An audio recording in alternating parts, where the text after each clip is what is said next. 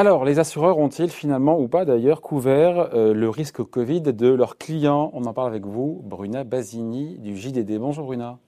Oui, bonjour David rédactrice en chef adjointe donc du JDD. On parle ici donc des pertes d'exploitation euh, des restaurateurs ou des commerçants liées donc à la fermeture de leur euh, établissement pour des raisons sanitaires.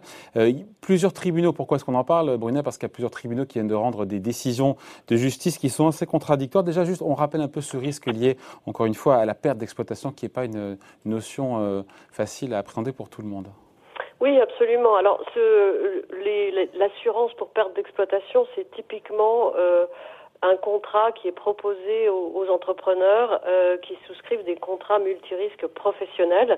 Et ce type de, couverture, de garantie, eh bien, elle couvre les risques de perte de chiffre d'affaires euh, et lorsqu'un un sinistre important survient.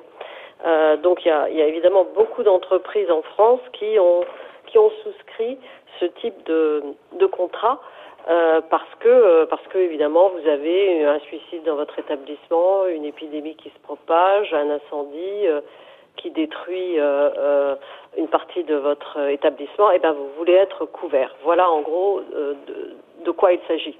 Ouais. Et donc ce risque il est assumé par toutes les en théorie en tout cas en théorie par toutes les compagnies d'assurance qu'on connaît, les AXA ou autres, Allianz, Generali. Oui, alors il est il est assuré par pratiquement toutes les compagnies d'assurance de la place, mais par euh, certaines plus que par d'autres, bien évidemment. Alors, on, a appris au fil des, litiges et de l'actualité qui a circulé sur cette question que finalement ce sont les compagnies d'assurance les plus enfin les plus exposées ce sont les assureurs classiques. Alors au premier chef, on en a déjà beaucoup entendu parler, il y a AXA, mais aussi Allianz, Generali, Groupama, en revanche, les, euh, les filiales d'assurance des grandes banques, à l'exception du Crédit Mutuel CIC, eh bien, euh, où les groupes mutualistes sont nettement moins exposés à ces risques euh, qu'ils assurent moins traditionnellement. Pour vous donner une idée, à elle seule, AXA assure près de 15% des 60 000 restaurateurs français. Et pourquoi les compagnies d'assurance, pardon, n'ont pas joué le jeu? Encore une fois, il y a une police d'assurance qui est payée, ça fait partie du contrat. Pourquoi est-ce que le contrat n'est pas honoré? Eh bien parce que ça dépend. Euh, chaque contrat a euh, euh, ses propres clauses, avec parfois des, des, exclusions de garantie. En plus, dans certains cas, des courtiers se sont mis à modifier les contrats standards proposés par une compagnie d'assurance. Donc, il faut faire une analyse presque d'exégèse de ces contrats euh, pour comprendre euh, exactement si vous êtes couvert ou pas. Mais le cas type, celui qui a, donné lieu à, beaucoup beaucoup de, de contentieux depuis euh, depuis le début de la crise du Covid, c'est le cas où vous avez le principe de couverture des pertes d'exploitation. Euh, donc on vous dit voilà, il y a un sinistre qui survient, on vous couvre pour les pertes d'exploitation, mhm. mais on rajoute une limitation de garantie. Et que dit cette limitation? Bah, C'est que vous n'êtes couvert que pour certains risques et qui doivent se, être circonscrits à votre établissement. Mais si dans le même département vous avez ah, euh, la, même, la même épidémie ou la même euh, risque biologique qui se répand, et eh ben à ce moment-là vous n'êtes plus couvert. Il y a une exclusion de garantie. C'est vrai que pour couvrir ce risque, encore une fois, ça coûterait des, j'ai pas le chiffre en tête, hein, mais des dizaines de milliards aux, compagnies d'assurance. Mais vous me direz, c'est leur problème quelque part. Hein. oui, c'est leur problème, mais ça peut le devenir le nôtre aussi. Euh, en gros, euh, lorsque la question s'est vraiment posée, lorsqu'il y a, y a eu polémique, débat à ce sujet, euh, la Fédération des assureurs a estimé en premier constat qu'on parlait de 60, au minimum 60 milliards d'euros si tout le monde faisait jouer ses clauses. Euh, donc c'est vraiment considérable et c'est un minimum. Aujourd'hui, euh, certains assureurs n'hésitent pas à dire que on parle sans doute de plus du double, donc de 120 milliards. Euh, il est vrai qu'on a eu depuis un an plusieurs confinements en série avec des fermetures donc administratives qui ont été imposées non seulement aux restaurants mais à beaucoup d'autres commerces jugés non essentiels et cela parfois pendant euh, deux trois mois consécutivement avec euh, des ouvertures de plus en plus compliquées dans certains cas. Donc ça veut dire que si votre assureur il couvre tout ça eh bien finalement euh, on a on a des problèmes enfin je veux dire ça va poser un problème. Et puis la tension continue à monter parce que non seulement vous avez des assurés individuels qui ont engagé des procédures qui sont en pourparlers voire en en, négociation pour faire jouer leur clause, mais vous avez des procès qui sont engagés euh, aujourd'hui par des syndicats, le syndicat des indépendants euh, ou l'UMI par exemple, qui euh, veulent faire rendre gorge aux assureurs.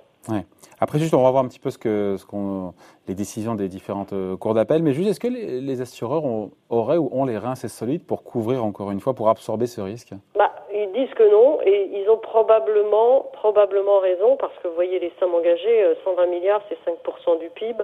Euh, Est-ce qu'ils ont les reins assez solides pour couvrir ça? Est-ce que leurs réassureurs peuvent les aider à, à, à répondre à tous ces, ces procès? Probablement pas. Euh, c'est vraiment. Euh, on a parlé d'un choc systémique hein, en parlant de cette épidémie. C'est plus qu'une épidémie, c'est une pandémie. Euh, donc, en réalité, on voit bien que face à des risques de grande ampleur, comme les grandes inondations qu'on a connues, qu'est-ce qui s'est mis en place? Des fonds de solidarité les fameuses garanties CatNat qui jouent, ou alors l'État met également la main à la poche et pas juste les assureurs concernés. Hmm. donc on est là. Enfin, il y a un grand principe en assurance, hein, c'est que ce qui joue, c'est la mutualisation des risques et pas la solidarité. Bon, coup, sur coup, alors on a eu en quelques semaines des cours d'appel qui ont rendu des décisions quand même assez contradictoires, dont avant-hier la cour d'appel de Bordeaux.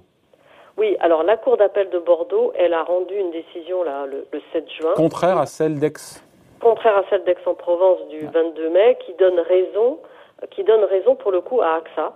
Euh, déjà, le tribunal de commerce hein, euh, pour Bordeaux avait donné raison à AXA, et c'est donc la fameuse clause avec l'exclusion de, garantie euh, dont je vous parlais tout à l'heure.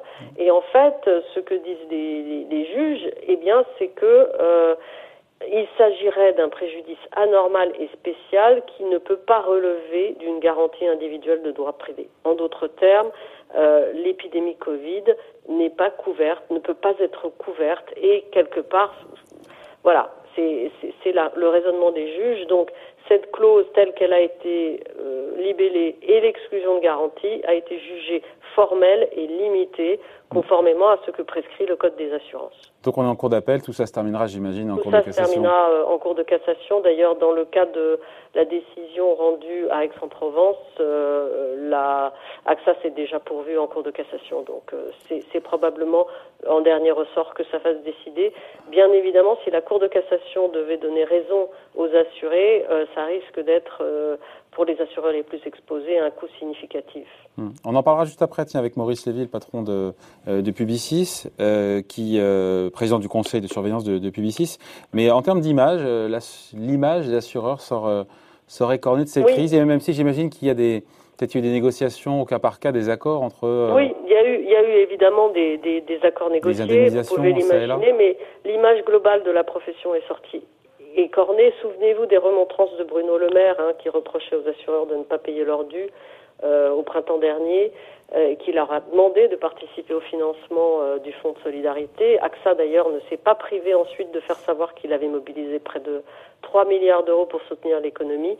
Mais l'image des assureurs, elle est traditionnellement écornée parce que, justement, ces petites clauses euh, qu'on a du mal à comprendre, à interpréter, voire mal rédigées, elles ont souvent tendance à être interprétées contre les assurés et donc les assurés ont le sentiment que très souvent ils paient des primes mais ne sont pas couverts euh, lorsque les préjudices et les sinistres euh, se déroulent. Se matérialisent. Merci beaucoup. Explication décryptage signé Bruna Basini, rédactrice en chef adjointe au JDD. Merci Bruna, bonne Merci. Au, revoir.